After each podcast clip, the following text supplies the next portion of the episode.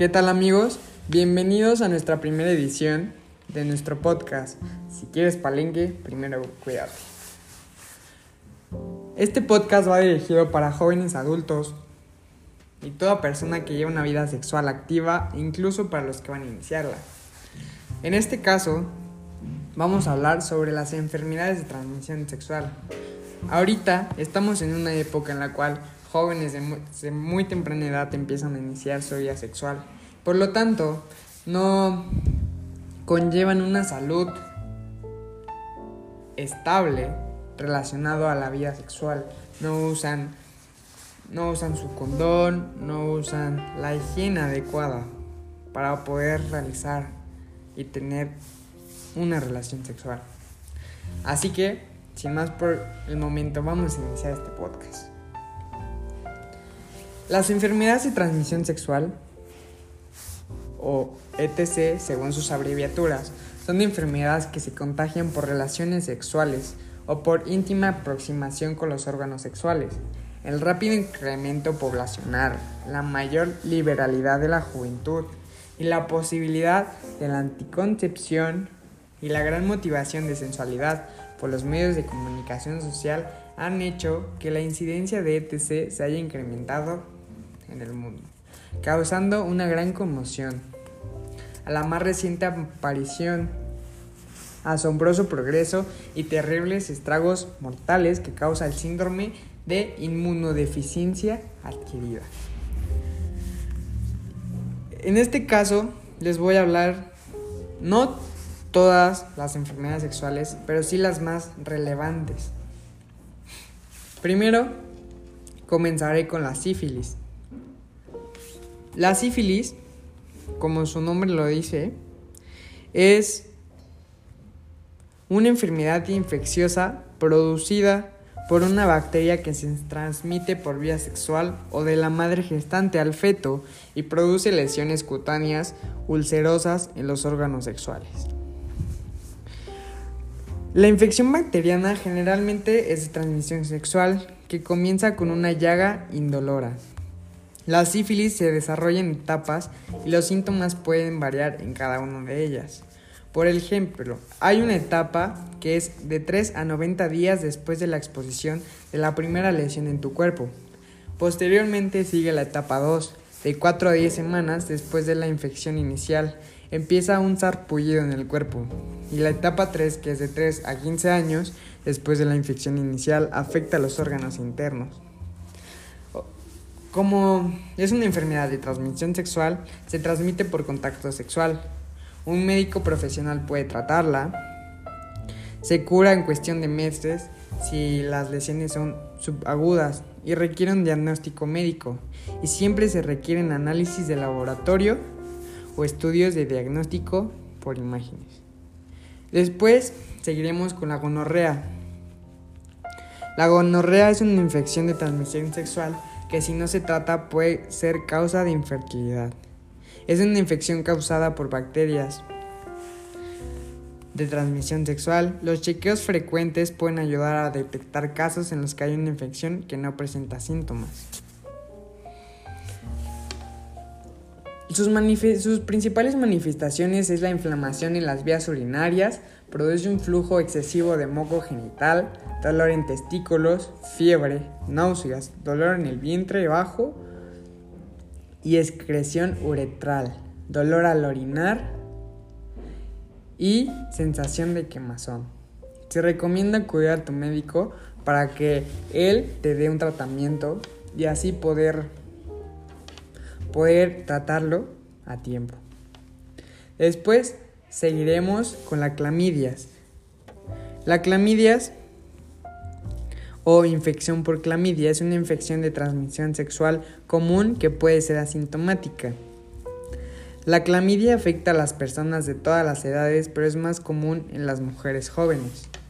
En el caso de las mujeres ocurre que del 0.5 al 30% son asintomáticas, mientras que en las gestantes ocurre entre el 312%, o sea, una cifra bastante diferente. Los síntomas en mujeres puede ser flujo vaginal, anormal, sensación de dolor en el abdomen, sensación al orinar. Los síntomas en los hombres también puede ser secreción en el pene, sensación de ardor al orinar, dolor e inflamación en uno o en ambos testículos. Este es transmisión por contacto sexual. Un médico profesional puede tratarlo y puede ser que esto se cure en cuestión de días o semanas dependiendo en qué lapso te lo trates. Y requiere un diagnóstico médico. Se requieren análisis de laboratorio o estudios de diagnóstico por imágenes. Se contagia por relaciones sexuales vaginales, anales u orales sin protección de madre a hijo durante el embarazo, el parto o la lactancia. Seguiremos con el SIDA, que son causantes de estas enfermedades son las micoplasmas.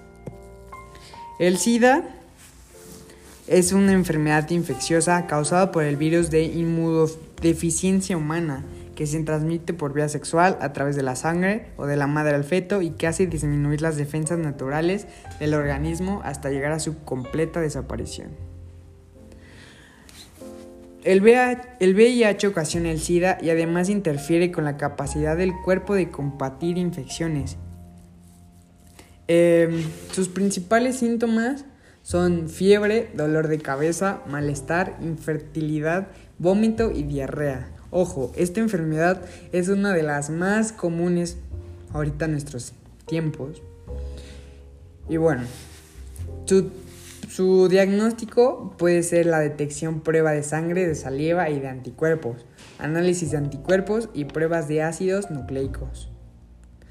Mm, ya que estas son las más comunes, pues ya hay un tratamiento en general para las personas. Principalmente son los antivirales, como el VIH, como tal no existe una cura, pero para prevenirlo está el antiviral, para evitar infecciones y complicaciones secundarias. Eh, su transmisión igual es por contacto sexual, si bien el tratamiento puede ayudar a esta enfermedad, no tiene cura. Sus enfermedades son crónicas, o sea, pueden durar años o toda la vida. Requiere diagnóstico médico y siempre se requiere un análisis de laboratorio o estudio de diagnósticos médicos. Y bueno, también que no es muy común en los hombres, pero sí les da, es el virus del papiloma humano, tanto para mujeres como para hombres. Son grupos diversos de virus ADN pertenecientes a la familia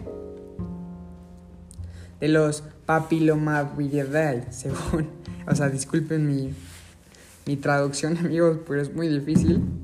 Pero son relacionadas entre sí. Puede causar verrugas en diferentes partes del cuerpo. Existen más de 200 tipos. Cerca de 40 de ellos afectan a los genitales. Sus principales manifestaciones es que se presentan en la piel de las zonas genitales en forma de verruga, irritaciones en constante en la entrada de vagina, con ardor y sensaciones de quemaduras durante las relaciones sexuales, verrugas en el área anogenital, cervix, vagina, vulva y uretra. En mujeres y en los varones es en el pene, uretra y testículos. Pueden variar en su apariencia, en número y tamaño, por lo que se necesita la asistencia de un especialista. Y pues causa alteraciones del Papa Nicolau. Mm, para su Diagnóstico se necesita una prueba de solución de vinagre o ácido acético, el Papa Nicolau o prueba de ADN. Después seguiremos con otras enfermedades venéreas como la tricomoniasis. Estas sus manifestaciones son picazón, ardor, enrojecimiento o dolor en los genitales molestia al orinar o una secreción clara con un olor inusual, que puede ser transparente, blanca, amarillenta o, o verdosa. Su diagnóstico es la prueba de tricomoniasis.